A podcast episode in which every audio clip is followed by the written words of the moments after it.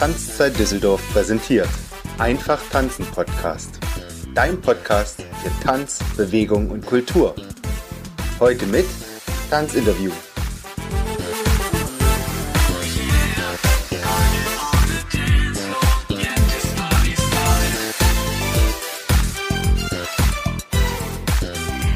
Herzlich willkommen im Einfach Tanzen Podcast, der Podcast im deutschsprachigen Raum, der dir die spannendsten und inspirierendsten Themen der gesamten Tanzwelt präsentiert. In der heutigen Tanzfolge geht es um Salsa und Kizomba mit dem wunderbaren Tanzlehrer Andreas Nolte aus Bielefeld. Er ist ausgebildeter Gymnasiallehrer, seit zehn Jahren Tanzlehrer für Salsa, später kam noch Kizomba hinzu und er ist auch aktuell angehender Trainer für gewaltfreie Kommunikation und Gründer von Mambo Pal Monte. Was das alles genau damit auf sich hat, wird er uns im Laufe der Folge sehr gerne selber erzählen. Herzlich willkommen, lieber Andreas. Schön, dass du da bist. Hallo Heidemarie. Ich freue mich auch unglaublich hier sein zu dürfen. Hallo. Ich habe ja schon im Vorfeld oder wir haben im Vorfeld schon in unserem Vorgespräch gemerkt, dass das äh, sehr, sehr viele Parallelen ausnahmsweise tatsächlich in unseren Biografien gibt. Das ist schon ein bisschen gruselig. Du könntest echt mein Bruder sein oder so ein, äh, so ein Parallelwelten-Mensch, äh, wo ich sage, okay, das wäre ich wahrscheinlich männlich gewesen. Ähm, als erstes meine, meine aller, allerliebste Frage. Wie bist du ins Tanzen gekommen? Und dann werden wir uns mal äh, dem Tanz, dem Lieblingstanzstil, dem Salsa äh, zuwenden. Ja, ähm, das ist tatsächlich schon eine Weile her. Das war 2005, also vor sprich gut 13 Jahren. Ähm, bin ich per Zufall dazu gekommen. Ich komme eigentlich aus einem ganz kleinen Dorf in Nordrhein-Westfalen und hatte gerade mit Salsa etc. gar nichts am Hut und 2005 war der Weltjugendtag, ist eine christliche, äh, ein christliches Event gewesen und dadurch waren Menschen aus Guatemala bei uns in der kleinen Gemeinde und wir hatten das Glück, uns um die kümmern zu dürfen. Ja, und was machen die? Wir gehen abends in eine Kneipe, die haben einen Ghetto-Blaster dabei, machen an und tanzen. Und wozu tanzen sie? Unter anderem Salsa-Musik. Und ich mir dachte, oh mein Gott, das ist ja genial, was die da machen. Ähm, und das war so eine Mischung aus dieser warmen Herzlichkeit von den Guatemalteken, ihrer unglaublich aufgeschlossenen Art, ihrer Lebensfreude ähm, und dann zusammen einfach zu tanzen. Und es ist egal gewesen, ob man was konnte oder nicht. Die haben alle eingeladen im Kreis, zu zweit, wie auch immer. Äh, und dann habe ich direkt meinen ersten Salsa Basic äh, mit einer aus Guatemala getanzt und ich war sowas von hin und weg. Es gab so eine kleine Liebesgeschichte dann daraus. Es war also was ganz Romantisches und es hat für mich einen sehr, sehr ähm, besonderen Stellenwert in meinem Leben bis heute und dadurch ist meine absolute Leidenschaft für Salsa gekommen, weil ich jedes Mal, wenn ich die Musik gehört habe, wenn ich mich bewegt habe, habe ich sofort daran zurückerinnern können und ähm, diese Lebensfreude, die mich da sowas von begeistert hat, ähm, trägt sich sofort wieder auf die Tanzfläche. Ja, und seit 2005 äh, bin ich dann direkt zack äh, an die Uni. Ich habe Lehramt studiert zu der Zeit, ähm, habe mir einen Salsa-Kurs geholt und habe eine Tanzpartnerin gefunden und hatte dann das Glück, dass ich direkt auch schon in Paderborn, wo das Ganze war, ähm, einmal die Woche tanzen gehen konnte und ich war einfach nur angefixt und jede Woche tanzen, tanzen, tanzen. Ja, und so begann meine große Odyssee. Das heißt, es ist auch so gewesen, dass dadurch, dass du das direkt angewendet hast, deine Salsa neuen Kenntnisse auf der Tanzfläche hat es das auch nochmal begünstigt, oder? Ähm, ja, auf jeden Fall. Ähm, ich stelle mir das immer so vor mittlerweile, oder ich sehe das gerne, das ist so ein bisschen wie, als würdest du Autofahren lernen. Hm. Ähm, erstmal hast du nur die Theorie und denkst dir, okay, ich kann mir da eh nicht alles merken, gut, wenn die Prüfung vorbei ist. Äh, dann hast du deine Fahrpraxisübungen und denkst dir, boah, ich bin noch überhaupt nicht ready für die Straße. Und in drei Wochen habe ich aber schon die Fahrprüfung. Und dann sagen wir alle, ja, wenn du die bestanden hast, und danach dann loslegst, dann lernst du oder dann festigt dich dein Wissen erst. Und so versuche ich das immer allen zu erklären, die äh, mit der Idee kommen, ich komme einmal die Woche eine Stunde in den Kurs und nach drei Jahren bin ich äh, voll der coole Tanz, Salsa Tanzlehrer. Das wird in der Regel nicht funktionieren, weil diese Praxis, äh, diese praktische Übung dann fehlt. Mhm. Ja, ist ein sehr, sehr schönes ja. Bild, gefällt mir. Mhm. Andreas, wie ging das weiter? Du bist fürs Salsa völlig entflammt. Und mhm. der nächste Schritt, ein Tanzlehrer zu werden, ist aber trotzdem für die meisten eher seltener. der, der nächste ja. Schritt. Wie kam das bei dir dazu? Ähm, unglaublich witziger Zufall. Ähm, mein damaliger Tanzlehrer in der Uni, auch ein, äh, ein Student. Ähm, wir haben uns sofort auf Anhieb super verstanden und dann war es so, dass er ein Jahr später, sprich ich hatte einen Anfänger und einen fortgeschrittenen Kurs schon hinter mir, ähm, hat er auf einmal angekündigt, ja, er geht für ein halbes Jahr nach Japan, Austauschsemester. Das heißt, es wird keine Salsa-Kurse geben. Und dann alle äh, aus den Kursen waren total traurig. Und dann meinte einer zu mir, boah, Andi, du, du kannst es doch so gut, du gehst so fleißig üben und äh, jede Woche tanzen. Hast du nicht Lust, einen Anfängerkurs zu geben? Ich würde dann sogar nochmal zu dir gehen, damit wir die Zeit überbrücken. Und auf einmal stand im Raum, ja, wieso eigentlich nicht? Und dann habe ich meinen alten Tanzlehrer gefragt und er meinte, ja klar, machen wir. Dann machst du das halbe Jahr lang einen Anfängerkurs und dann können die bei mir weitermachen und gucken wir mal. Und zack, auf einmal stand ich da und habe meinen allerersten Anfängerkurs in Salsa gegeben. Mega aufgeregt. ähm, ich war sehr gespannt, wie das wird. Ich hatte Gott sei Dank damals ähm, direkt noch eine neue Tanzpartnerin gefunden, die ich schon mal unterrichtet hatte, die mich dann dabei unterstützt hat. Und dann habe ich quasi ein halbes Jahr lang ähm, Aushilfslehrer gemacht, damit äh, die Zeit überbrückt wird, bis mein ursprünglicher Salsa-Lehrer wiederkommt. Aus einem halben Jahr wurde dann ein ganzes Jahr, weil er Japan so toll fand. und ähm, ich habe dann tatsächlich noch eine neue Tanzpartnerin gefunden, die schon mehr Erfahrung hatte. Und dann habe ich meinen ersten, in Anführungsstrichen, fortgeschrittenen Kurs gegeben, um die Leute, die bei mir im Anfängerkurs waren, ein bisschen weiter zu beschäftigen. Das heißt, das, das hört sich für andere vielleicht jetzt, die uns zuhören, doch ein bisschen äh, schnell an. Man muss aber dazu sagen, dass diese Erfolge auch daher kommen, weil du ja schon Lehramt studiert hast. Das heißt, du warst ja, ich sag mal, von deinem Brain her eh schon da drauf, äh, im Studium ausgebildet, sowieso vor Menschen zu stehen, sowieso zu vermitteln. Dann hast du das Glück gehabt, dass dir Salsa auch sehr, sehr leicht gefallen ist. Das sind alles solche Komponenten, die es dann einfach möglich gemacht haben, dass du schon diese Kurse geben konntest. Also das ist ja etwas, was auch sehr eher seltener ist, sag ich mal.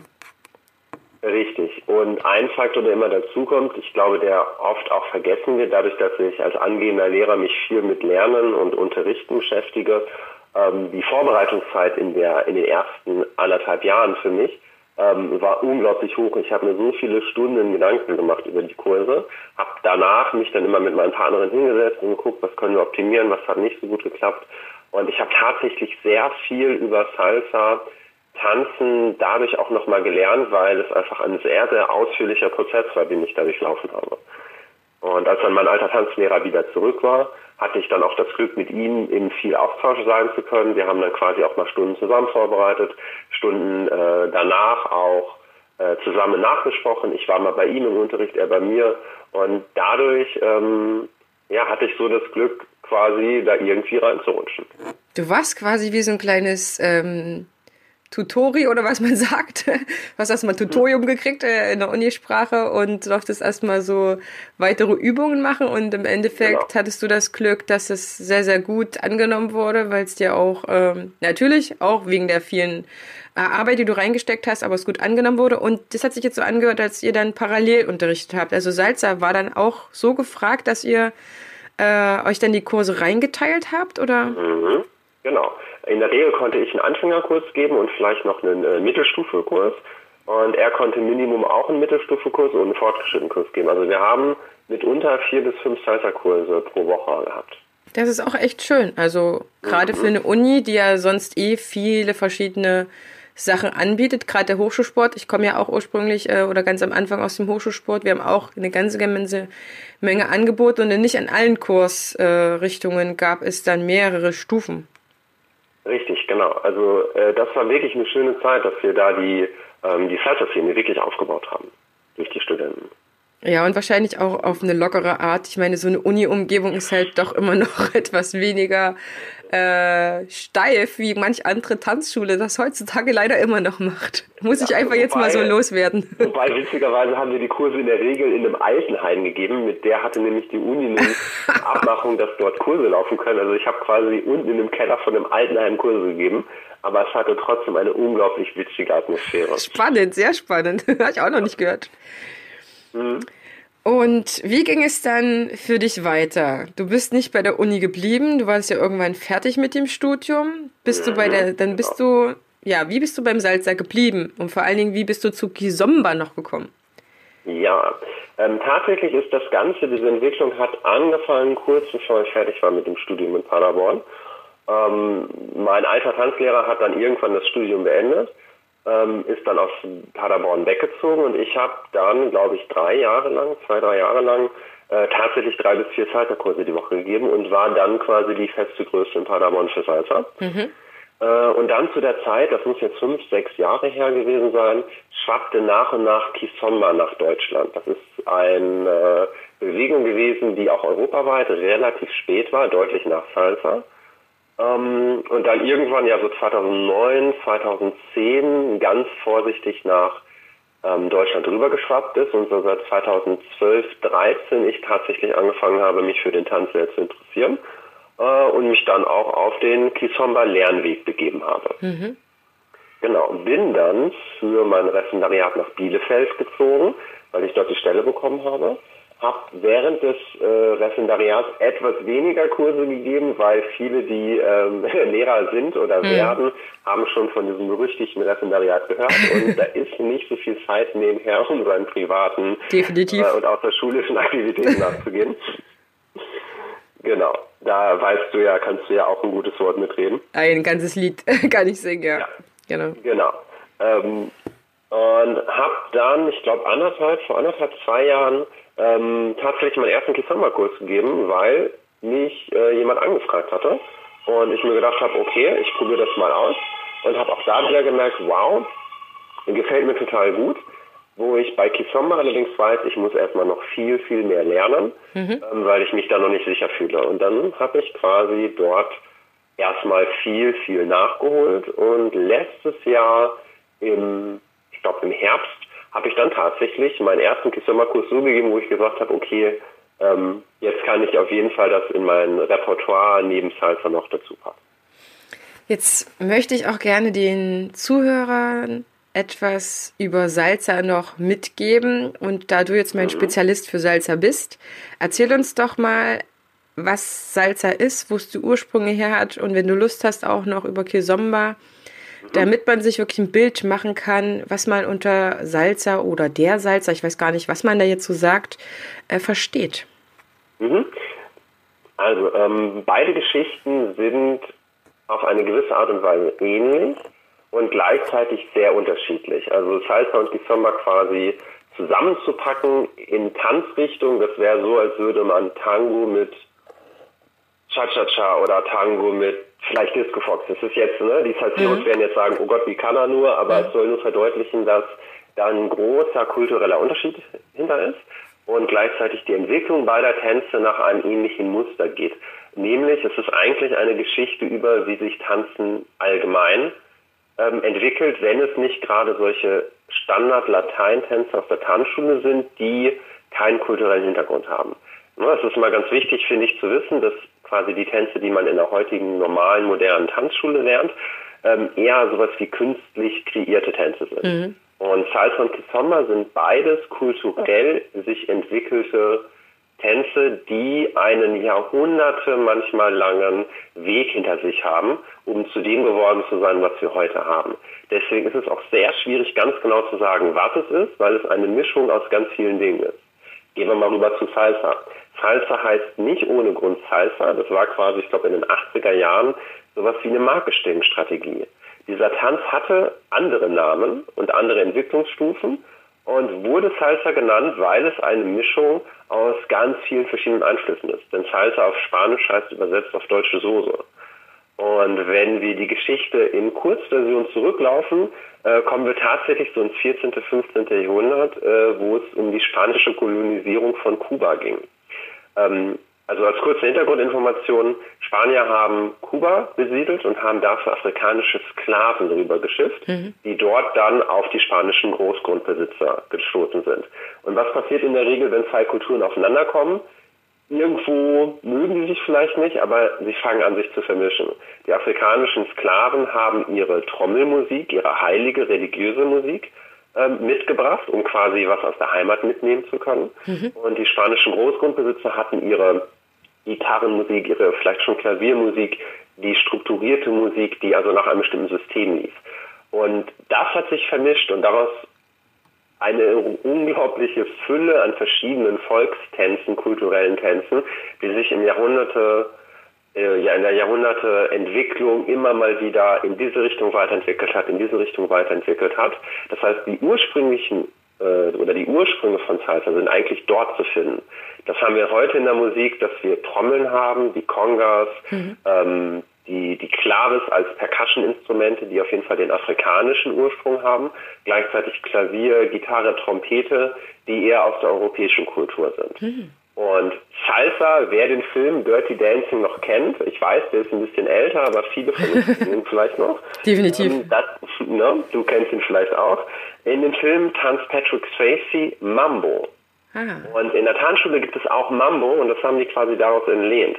Das, was wir heute Salsa nennen, hieß so in den 40er, 50er, 60er Jahren Mambo ursprünglich. Und Mambo vom Wort her hat auch wieder einen bestimmten kulturellen Hintergrund. Ähm, und die Entwicklung ist quasi so der letzte Schritt gewesen aus diesem jahrhundertelangen Prozess. Und wenn wir heute Salsa tanzen, dann ist das höchstwahrscheinlich nicht in jeder Tanzschule oder bei jedem Tanzlehrer gleich. Nein, denn jetzt wird es spannend. ähm, bei jeder Entwicklung passiert meistens auch Folgendes, dass sich äh, nicht nur eine Richtung weiterentwickelt, sondern verschiedene Richtungen. Und vor so 20, 30 Jahren fing es an, dass sich das, was wir heute Salsa nennen, in unterschiedliche Unterformen entwickelt haben. Mhm. Ähm, und heutzutage gibt es solche Begriffe wie New York Style, ähm, LA Style, Puerto Rican Style. Ähm, es ist immer nicht ganz klar, woher diese Namen ursprünglich kommen, ob es wirklich damit zu tun hat, dass sie in diesem Land kreiert wurden. Bei New York Style ist das relativ wahrscheinlich. Mhm.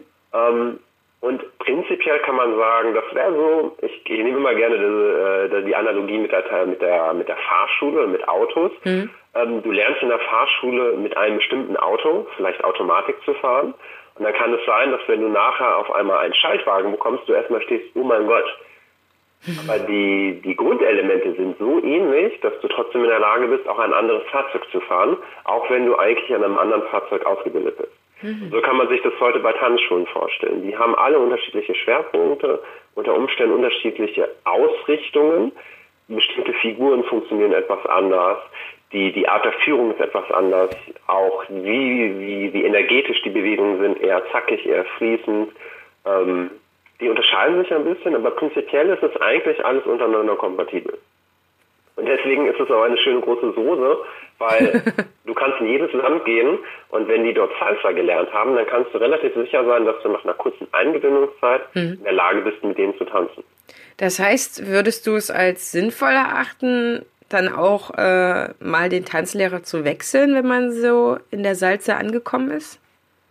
Ja, definitiv. Ich bin ein absoluter Fan davon, dass jeder für sich guckt, was ist das, was mir besonders gefällt, weil nicht jeder Stil oder jede Unterrichtung ist was für jeden. Mhm. Und auch auszuprobieren, zu entdecken, die Tanzschule oder vielleicht sogar auch den Tanzlehrer oder vielleicht sogar die Tanzstunde oder den Tanzkurs, mhm. der was für mich ist und sich das ähm, ja so individuell zusammenzustellen. Ich meine, was spricht dagegen, in der einen Tanzschule das zu machen, in der anderen Tanzschule das? Ähm, und wegzugehen von, ich muss unbedingt bei einem Lehrer sein oder genau bei einer Sache und nur das und darf auf keinen Fall andere Einflüsse dazu bekommen. Mhm. Ja, ich bin auch ein Fan davon, ähm, weil ich mhm. ja von, der, von dem Anfang her aus dem orientalischen Tanz komme. Da ist das ja definitiv auch so, dass es genau wie in der Salsa so historisch gewachsen ist. Die Strömung mhm. ging mal ähm, quer einmal über den Globus. Und heute kann man das auch alles nicht mehr so ganz genau festnageln, nur die aktuellen Strömungen. Aber da habe ich sehr schnell für mich gemerkt, dass wenn ich im orientalischen Tanz vorankommen möchte, und ich vermute mal, dass es woanders auch so ist, dass ich da die Tanzlehrerin sogar wechseln muss. Natürlich habe ich mhm. dann auch für mich da eine Handvoll Lieblingstanzlehrerinnen ähm, rauskristallisiert, beziehungsweise Tanzlehrer, also auch Männer unterrichten das.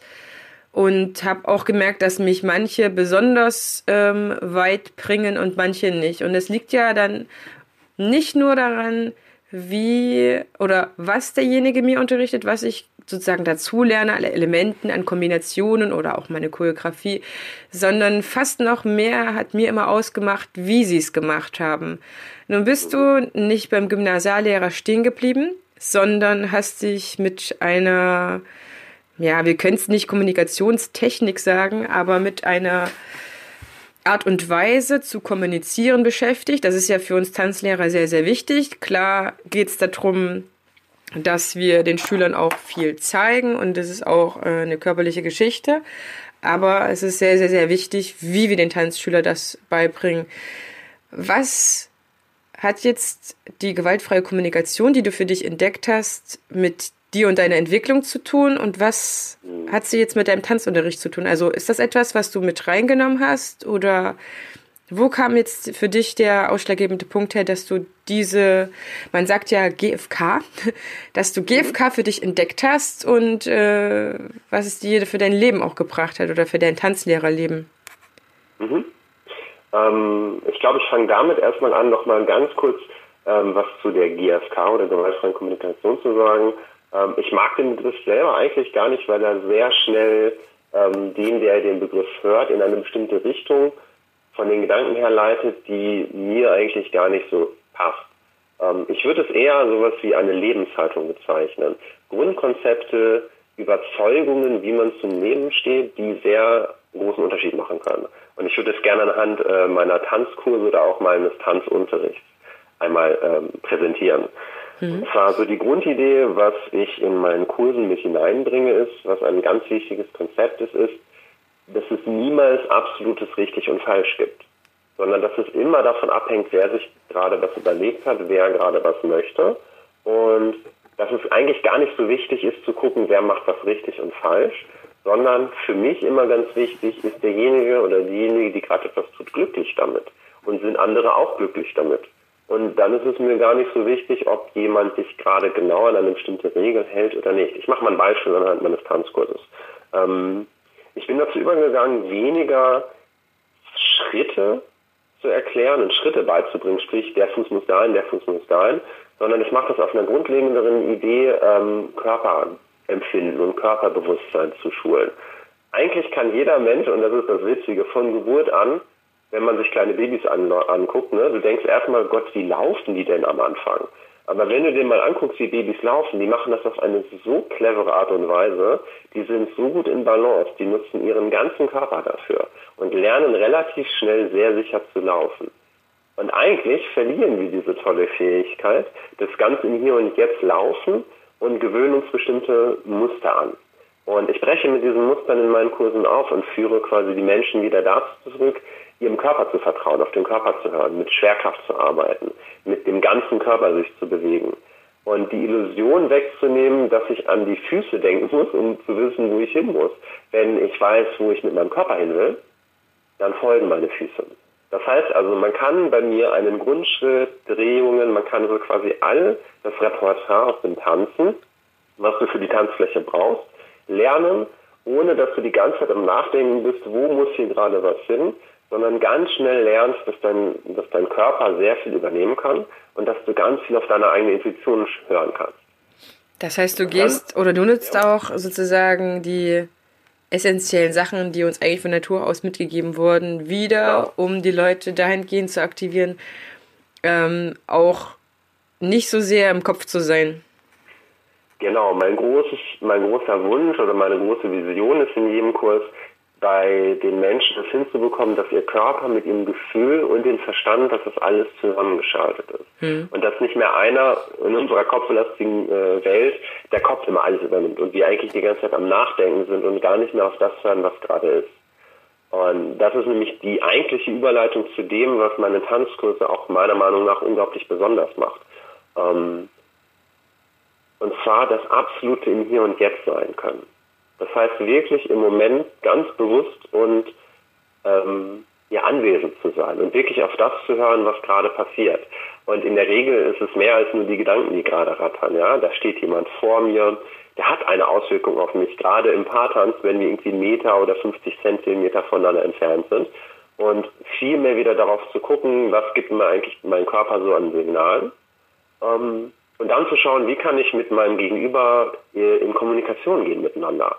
Und dann ist es eigentlich relativ wurscht, ob es immer ganz haarscharf genau so gemacht wie jemand vormacht, sondern, und jetzt kommt der Clou, wenn ich am Tanzen bin, social auf der Tanzfläche, dann ist jeder Tanz etwas Besonderes. Jeder Tanz ist ein, einzigartig. Sogar mit der gleichen Person. Mhm. Weil jeder Tanz wird beeinflusst von so vielen Faktoren, mit wem ich tanze, zu welcher Musik ich tanze, wie bin ich drauf, wie ist mein Gegenüber drauf. Wenn ich total traurig bin, dann würde ich anders tanzen, als wenn ich total energievoll und äh, motiviert und zuversichtlich bin. Und darauf zu achten und das mit in das Tanzen reinzunehmen, das ist für mich das größte Geschenk überhaupt. Weil dadurch wird jeder Tanz, fast jeder Tanz etwas Besonderes.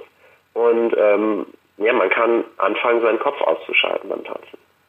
Das ist ja auch ganz oft der Effekt, wenn Musik äh, dazukommt und wenn man sich ganz äh, aufeinander konzentriert. Und natürlich dadurch, dass man in einer Tanzschule ist oder in einem Studio, dass äh, alles mal draußen bleibt, dass man sozusagen in eine ganz äh, eigene Welt eintaucht. Ähm, was würdest du sagen? Du machst ja jetzt wahrscheinlich kein klassisches GFK-Coaching in deinen Tanzkursen, aber wie, wie, wie änderte sich das, wie du unterrichtest, nachdem du diese, diese ja, Art und Weise äh, für dich kennengelernt hast? Mhm. Ähm, ich habe sehr viel daran gearbeitet, eine neue Fehlerkultur in meinen Kursen zu etablieren. Bei mir gibt es sowas nicht. Ja, wer hat hier den Fehler gemacht? Wer hat was falsch gemacht? An wem liegt es? Sondern ich versuche dann immer wieder darauf zu stoßen, anstatt sich zu fragen, wer hat jetzt hier Schuld, wer hat was falsch gemacht, zu gucken, was könnt ihr gerade gemeinsam machen, damit es besser klappt. Ähm, viele, viele Kleinigkeiten, die ganz oft in der Sprache gehen, wie man Dinge sagt, welche Wörter man sagt und den Fokus immer darauf zu gucken, wie können wir gerade in Kontakt miteinander kommen. Ähm, genauso, ich behaupte niemals, die Weisheit mit Löffeln gefressen zu haben, das ist mir immer ganz wichtig, mhm. ähm, sondern ich mache immer Angebote, die für mich sinnvoll sind, die ich gelernt habe, die in meinem Konzept stimmig sind und ich ähm, motiviere immer jeden, offen zu sein für alternative Einflüsse. Mhm. Wenn wir zurückgehen, das ist zum Beispiel der Grund, wieso ich jedem empfehle, verschiedene Tanzschulen zu besuchen oder verschiedene Lehrer, weil es nicht die eine Wahrheit gibt, gerade nicht beim Tanzen und bei Bewegung. Ja, es gibt nicht die eine Wahrheit und vor allen Dingen es gibt ähm, Menschen, zu denen hat man einen besseren Zugang und eben mhm. wenigeren Zugang, so dass man es für sich lernen kann. Also das Schlimmste ist eigentlich für mich, ich weiß jetzt sind wir jetzt nicht ganz äh, am roten Faden, aber wenn ich immer mal wieder Schüler habe, die mir sagen, ja, wir haben es ausprobiert, aber es war nichts für uns, dann haken die das Tanzen per se für sich ab, ohne zu sehen oder zu merken, dass das vielleicht nur diese eine Stunde, dieser eine Tanzlehrer gewesen ist, der dann eben nicht ihr Nerv getroffen hat, das nicht hatte. Ich habe äh, tatsächlich eine Schülerin gehabt, die hat zig Kurse besucht und in jedem Kurs musste die sich anhören, dass sie nicht tanzen kann, dass sie, äh, dass das nicht funktioniert. Und kaum war die bei mir im Tanzkurs, hat das funktioniert, wo ich gesagt habe, Du, Susi, ich weiß jetzt auch nicht, äh, was sie dir erzählt haben, aber äh, du kannst tanzen. Und äh, der Partner hat natürlich auch gestrahlt, gestrahlt und sagt, das habe ich dir doch die ganze Zeit erzählt, aber äh, da habe ich auch gemerkt, was für einen Einfluss das haben kann, ähm, so den Menschen so etwas zu erzählen. Also wir sind da auch komplett auf einer Wellenlänge, das haben wir ja schon längst gemerkt. Ähm, und ich muss jetzt auch sozusagen nochmal eine andere Sichtweise drauf machen, dann, dann, dann, dann sollst du sofort weiter erzählen, weil das hört sich für manche jetzt so, so, so sehr esoterisch vielleicht an oder dieser typische, äh, klassisch ausgebildete Tanzlehrer vielleicht aus der ADTV-Tanzschule kommt jetzt und sagt, ja, aber dann lernen die das alle falsch dort, äh, dann lernen die das nicht so, wie es in unserem Curriculum steht und nur die ADTV-Tanzschule ist die perfekte Tanzschule, die den Leuten das richtige Tanzen beibringt. Das hat ja mhm. nichts damit zu tun, dass wir äh, nicht die Schritte so beibringen, wie sie ursprünglich auch angedacht sind oder wie mhm. man Salsa per se tanzt. Ne? Also es ist jetzt nicht so, dass die, dass die Dame dann auf einmal mit links nach vorne anfängt. Ähm, äh, sie fängt übrigens rechts nach hinten an, oder? genau, und er mit links nach Genau, sondern ähm, dass die Dame jetzt deswegen mit dem falschen Bein anfängt oder mit den ursprünglichen, sondern natürlich kann man dann überall Salsa tanzen und man hat diese, wenn man das mal Norm sagen kann, diese mhm. Übereinstimmungen. Aber es ist einfach die Art und Weise, ähm, den Menschen in diese Richtung zu bringen, dass er diese Schritte macht, wie sie eben gemacht werden und nicht ihm äh, ständig zu sagen, das ist falsch, das ist falsch, das ist falsch, jetzt musst du das nochmal probieren und ähm, sozusagen auf eine negative Art sozusagen dafür zu sorgen, dass sie es dann endlich irgendwann machen und dann ist das Ganze eigentlich auch immer angstbesetzt und das, was ich erlebe und du wahrscheinlich auch, dass die Schüler sich dann immer weniger getraut haben und mit dieser, ja, würde ich sagen, vielleicht auch mutmachenden Art einfach auch viel, viel schnell selbstbewusster sind und ihren eigenen Tanzstil entwickeln. Das ist nämlich auch noch ein wichtiger Punkt im Salsa. Ähm, es ist nicht so eindeutig, was jetzt richtig und was falsch ist im Salsa. Es gibt diese Grund, diese Grundstruktur, die ist auf jeden Fall da. Ähm, aber wenn du dir verschiedene Tanzstile anguckst, dann gibt es in vielen Figurenelementen Änderungen, die tatsächlich nicht immer so perfekt kompatibel sind. Mhm. Und ich halte mich da total raus zu sagen, das ist, was ich mache, ist richtig, das, was andere machen, ist falsch, mhm. sondern zu sagen, es gibt so eine Grundstruktur, die lernst du überall, die lernst du auch bei mir. Um, ähm, dann probierst du dich so ein bisschen aus. Es gibt da ein wunderbares Zitat von Bruce Lee, dem den meisten wahrscheinlich aus den Kampfsport oder aus den Kampffilmen kennen. Mhm. Äh, witzigerweise, Bruce Lee war unter anderem Weltmeister für Cha-Cha-Cha. Das weiß kaum einer. Das ist unglaublich spannend. Er konnte tanzen. Äh, und ein tolles Zitat von ihm ist, ähm, learn the rules, master the rules, break the rules. Warte nochmal, learn the rules? Learn the rules, master the rules, break the rules. Master the rules? Ja. Break the rules, ja. sehr spannend. Ja. Ah. Und zwar, worauf das hinausgehen soll, wenn du anfangen würdest, Salsa zu lernen, du würdest mal dahin gehen, mal dahin gehen, du würdest irgendwie ganz viele Einflüsse haben und versuchen, deine Linie zu finden, dann könnte es am Anfang total überwältigend sein und du würdest total den Kopf rauchen bekommen und du wüsstest gar nicht mehr ein und aus. Deswegen, bei mir lernt man erstmal sehr viel, dann ähm, quasi gucken, dass man den Feinschliff macht, auf eine bestimmte Art und Weise und dann relativ früh anzufangen zu gucken, wie kann ich mich selber darin aber einbringen. Mhm.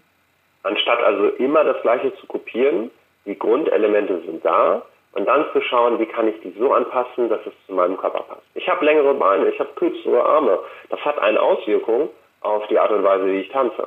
Ja, das und hat auch eine Auswirkung, äh, mit wem ich tanze, was möglich genau. ist.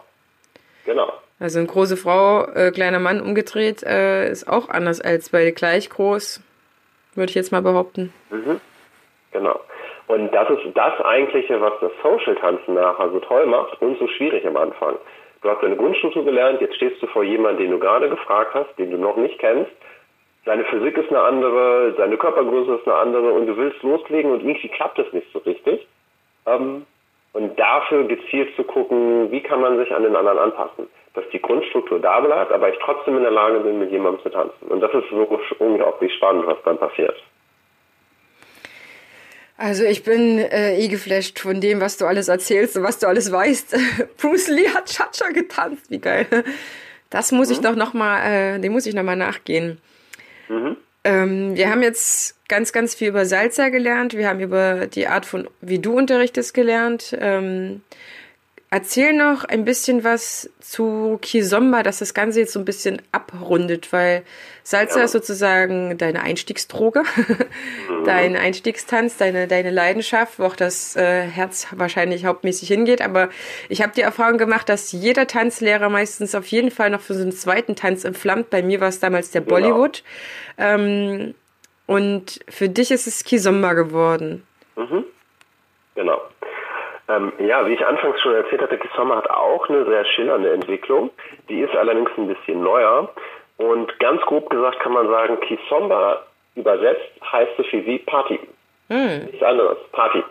Und daher kam ursprünglich auch dieser Begriff. Ähm, du kannst es so vorstellen, es gibt ähm, unter anderem Angola in Afrika, dann gibt es die Kapverden, dann noch französische Inseln, also alles spielt sich so irgendwo im Bereich Afrika ab. Mhm. Und dort gibt es unglaublich viele verschiedene traditionelle Tänze aus den letzten Jahrhunderten, die alle Namen haben. Es ist sehr kompliziert, da durchzublicken. Auf jeden Fall gab es irgendwann in irgendeiner Musik ähm, verschiedene Wörter und die Leute haben angefangen zu sagen, hey, wollen wir gleich auf die Party gehen und haben Kisamba genommen als mhm. Wort dafür. Und auf einmal gab es dieses Wort, um damit zu beschreiben, feiern zu gehen, zu Musik zu tanzen. Und es ist nicht immer so eindeutig, wie diese Entwicklung genau passiert ist, aber auf einmal gab es verschiedenste Musikrichtungen, die auch für unser europäisches Gehör alle ziemlich ähnlich klingen. Mhm. Karibisch, afrikanisch, geerdet oder nicht geerdet. Äh, und auf einmal gab es ein Wort dafür, Kisoma. Und so kannst du dir ungefähr diese Entwicklung vorstellen. Also eigentlich, was heute Kisomba Musik ist, es gibt noch nicht eine wichtige Unterscheidung zwischen dem, was wir Kisomba Musik nennen und dem, was wir als Kisomba Tanz nennen. Das ist nicht das Gleiche. Mhm. Kisomba Musik ist eine Bezeichnung für unglaublich viele verschiedene Musikstile. Und der Kizomba-Tanz ist die Bezeichnung für bestimmtes Regelwerk an Bewegungen, die man tanzen kann zu Kizomba-Musik, aber auch zu anderer Musik, die für uns wieder ähnlich klingt. Also du merkst schon, mhm. es ist ein riesengroßes Durcheinander, was du, wenn du nicht in der Materie bist, erstmal nicht durchsteigst. Mhm. Also auf den Punkt gebracht kann man sagen, Kizomba-Musik bezeichnet eigentlich viele verschiedene Musikrichtungen, die traditionell sich entwickelt haben, die heute aber auch viel elektronisch geprägt sind. Also mhm. es gibt viele neue Musik äh, in Kisomba, die eigentlich nur noch aus der elektrischen äh, Maschine kommen, ohne, ohne, äh, ohne Gesang. Äh, und Kisomba Tanz wiederum ähm, ja ein, ein, eine Struktur ist, die man auf verschiedene Musikrichtungen tanzen kann, die wir aber auch in der Regel als Kisomba kennen. Es gibt dann noch Semba, das werden vielleicht noch welche kennen. Semba ist auch eine Tanzstil, ähnlich wie Kizomba. Die haben sehr viele Ähnlichkeiten, ein paar Unterschiede und die Musik kann man relativ gut auseinanderhalten. Also mhm. das ist quasi so in der Schiene anzusehen. Und wenn jemand fragt, woher kommt Kizomba, dann ist es immer gar nicht so schlecht zu sagen. Ursprünglich Angola aus Afrika. Ja, okay. Mhm. Also da merkt man auch wieder ganz stark den Zusammenhang von Musik und Tanzen, dass das ja. eine eigentlich gar nicht so ohne das andere geht. Beziehungsweise ist es sehr, sehr stark bedingt. Äh, beeinflusst und ja. weitertreibt und es immer nicht so klar ist, wo hat es eigentlich angefangen. Mhm. Genau. Andreas, wir sind jetzt fast am Ende unserer Folge. Mhm. Und ich möchte von dir gerne noch wissen, drei Fragen. Die erste Frage, was bedeutet dir das Tanzen? Ja, das Tanzen. Ähm, mittlerweile ist das, hat das Tanzen für mich eine unglaubliche Dimension ähm, bekommen.